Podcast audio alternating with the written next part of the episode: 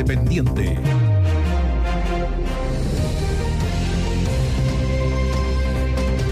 A ver, nadie se escapa de esa necesidad de contar con los familiares, con los amigos, con los compañeros de colegio más, más, más, más cercanos en los puestos públicos. Y de hecho digo nadie se escapa porque esto, independiente si izquierda o derecha, es prácticamente el mismo juicio. De hecho, hay una polémica en este minuto, no sé si polémica, pero hay trascendidos que apuntan a que Javier Milei, el presidente electo de Argentina, está analizando derogar por orden ejecutiva una ley que es conocida como la ley Macri, que, que, puso Mauricio Macri cuando estuvo en la presidencia, que era la prohibición de la contratación de familiares directos, obviamente en el aparataje gubernamental. ¿Y por qué? Porque la tentación es grande.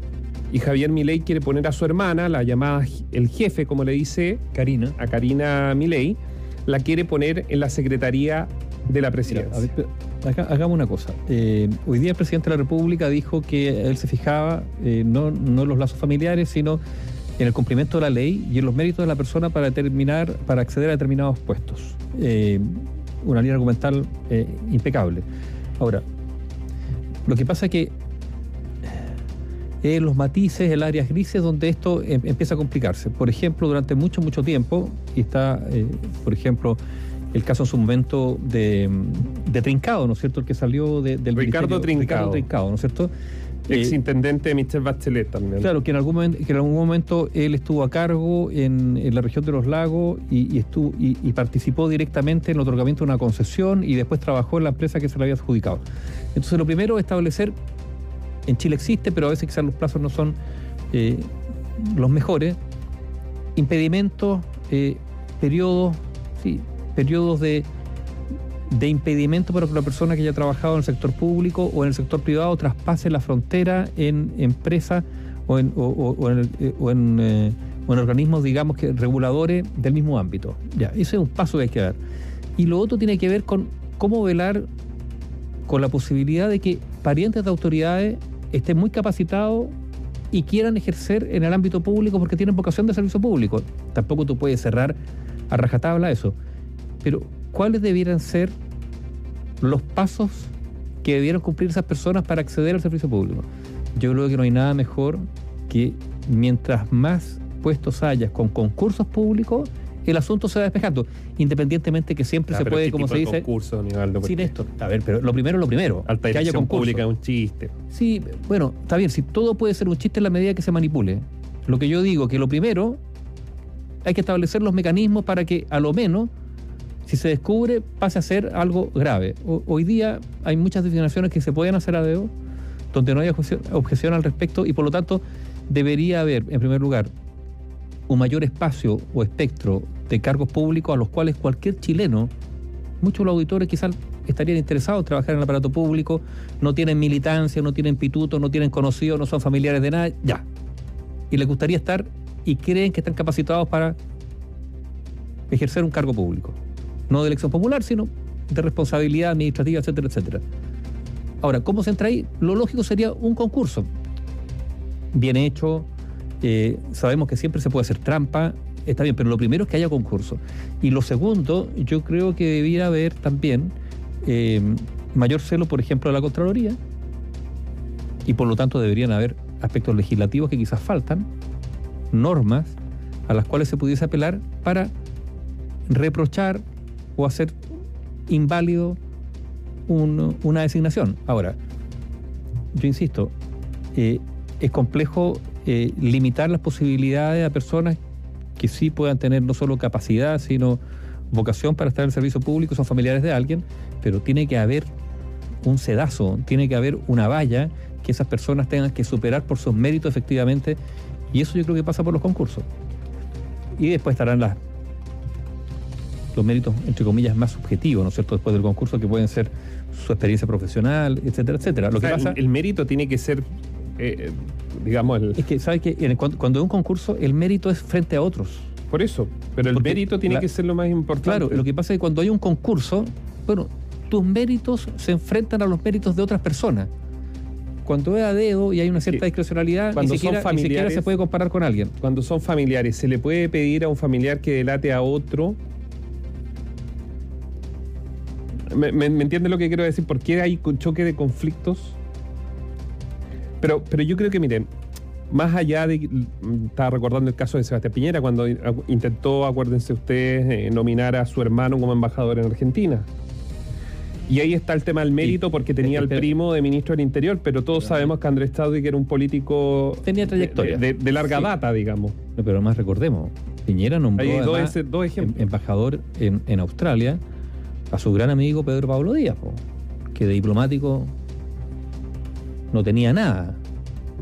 Lo digo además latamente, Sí, hicimos la grabación. porque era una persona que, que, ¿no es cierto?, por, por las grabaciones que se le conocieron. o sea, entonces, no, a ver, Ya, Pero, pero mira, todos, todos pasa, a ver, todos han hecho de esto un tema eh, y probablemente lo va a seguir siendo porque el próximo presidenta o presidente quien, quien llegue a la moneda probablemente también va a tener los mismos conflictos de interés eh, que es estar tentados a colo- o perdón los senadores que están ya pensando en su retiro y que van colocan a los hijos a competir para que después se queden con los cupos también O pasa sea, eso sí, po, dinas- dinas- los dinas- ministros de la Suprema que meten a su hijo al Poder Judicial o a las notarías. o a las notarías. Hay- Hay dinas- dinastías políticas, etcétera, etcétera. Ahora, está bien, se quiere ejercerlo, pero mire, hay- un caso, me voy a per- permitir decirlo, de un senador conservador de aquella época, digamos de derecha, y llegó a ser presidente del Senado, uno cuyo hijo, a, uno cuyo hijo se le ofreció un cargo gubernamental. Estoy hablando de épocas pretéritas, estoy hablando de comienzos de los 60. Ya. Entretenida, a ver. ¿Sabe lo que le dijo? ¿Qué? No. No acepto que, o sea, no acepto que aceptes el cargo. Si quieres entrar a la política, gana una elección. O sea, ¿quieres dedicarte a la política?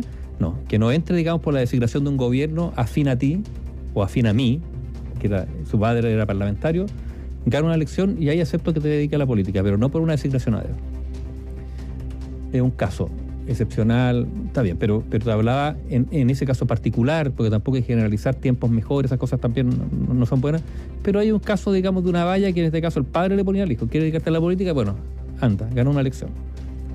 Que no te designen intendente o delegado o, o- o lo que sea. de- Bueno, ahí tienes el caso de Ricardo Lagos, hijo. Ha ganado elecciones de, de forma sucesiva. Por eso- ahora, por otro lado, hemos hablado brevemente esto, también se ha notado en, en los últimos años una pérdida, una pérdida de, de técnicos con vocación pública, incluso política, Ese es un buen tema. que ingresen al Estado. Le- para muchos de ellos les es más eh, atractivo y, desafiante el sector privado eh, co- como desarrollo profesional, pero ha habido una merma de técnicos vinculados al aparato estatal o al aparato público en los últimos años. Eso también es, es- un dato. Entre otras cosas, yo creo por el desprestigio de la política, de todas maneras, y dos, porque muchos de ellos dicen, mira, yo quizás soy, no tengo tanta afinidad con algunos lotes partidarios y, y estoy un poco en el aire, tengo cierta idea, formo parte incluso parte, pero no tengo posibilidad de ascender porque priman otras cosas a la hora de asignación en, esas, en esos círculos que, la, que las capacidades. Claro, había una merma muy marcada de técnicos vinculados a, la- a- a los, a los partidos políticos. Por- porque los partidos se han achicado, Néstor. Si los Sí. militantes activos son muy pocos, entonces hay, hay poco en qué recurrir y por lo tanto hay pocos que promocionar a través, digamos, de, de- de un, de un ascenso profesional en el aparato público. Información independiente. Opinión independiente. 6 de la tarde, 35 minutos. A ver, volvamos al Palacio de la Moneda. Entendemos que finalizó ya la reunión de los alcaldes con el subsecretario del Interior, Manuel Monsalve. El- hay un alcalde ya que está hablando. Daniela Ruiz Tagle, estamos contigo. Sí, habla hasta ahora el alcalde de eh, Padre Hurtado, Felipe Muñoz, eh, justamente acá en el Palacio de la Moneda. Lo escuchamos. Se, se, se genere en razón de un trabajo real y concreto, es bienvenida. Pero necesitamos acciones ahora, ya, y no tanto diagnóstico, porque de los diagnósticos ya tenemos bastante. Entonces estarían a favor de un pacto fiscal eh, en el gobierno.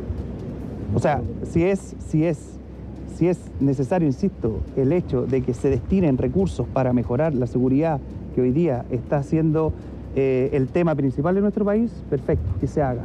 Pero más allá de lo que se puede hacer a futuro, nosotros, insisto, son las acciones que se hagan hoy día las que se requieren al menos en nuestra comuna en Padre Hurtado, ¿cierto? Y en gran parte de las comunas del país que están viviendo situaciones de violencia como esta, en donde está desatado el crimen organizado con armamento en las calles, no dejando vivir tranquila nuestra comuna. Alcalde, estamos en vivo para Radio Bio Bio. Si nos puede comentar la, eh, el, gusto con el que sale después de esta reunión. Sabemos que en la comuna que usted lidera se registra la muerte de este menor de cinco años. Si nos puede comentar eh, con qué sensación queda. Finalmente hablábamos con la alcaldesa de Las Condes, Daniela Peñalosa. Ella no se fue con una buena impresión.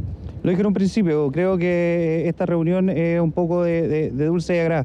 La verdad es que eh, escuchamos diagnósticos, escuchamos propuestas a futuro, pero lo que requerimos hoy día son eh, acciones concretas, certeras y que nos puedan decir que eh, hoy día tengamos la posibilidad de poder darle tranquilidad a nuestra ciudadanía que se ha visto afectada por hechos tan conmocionantes como lo que sucede el día de ayer en nuestra comuna en Padre Hurtado, pero también por lo que ha venido sucediendo en el país, ¿cierto? Desde esta eh, llamada crisis, como ya bien lo dijo el, el alcalde Godina y que lo, reconoció el- el ministro Monsalve en su momento, de que existe una crisis de seguridad pública en nuestro país y eso es lo que hay que atacar. ¿Cuáles son las medidas que requieren ustedes? Ah, Se hablaba de estado de excepción para la región metropolitana.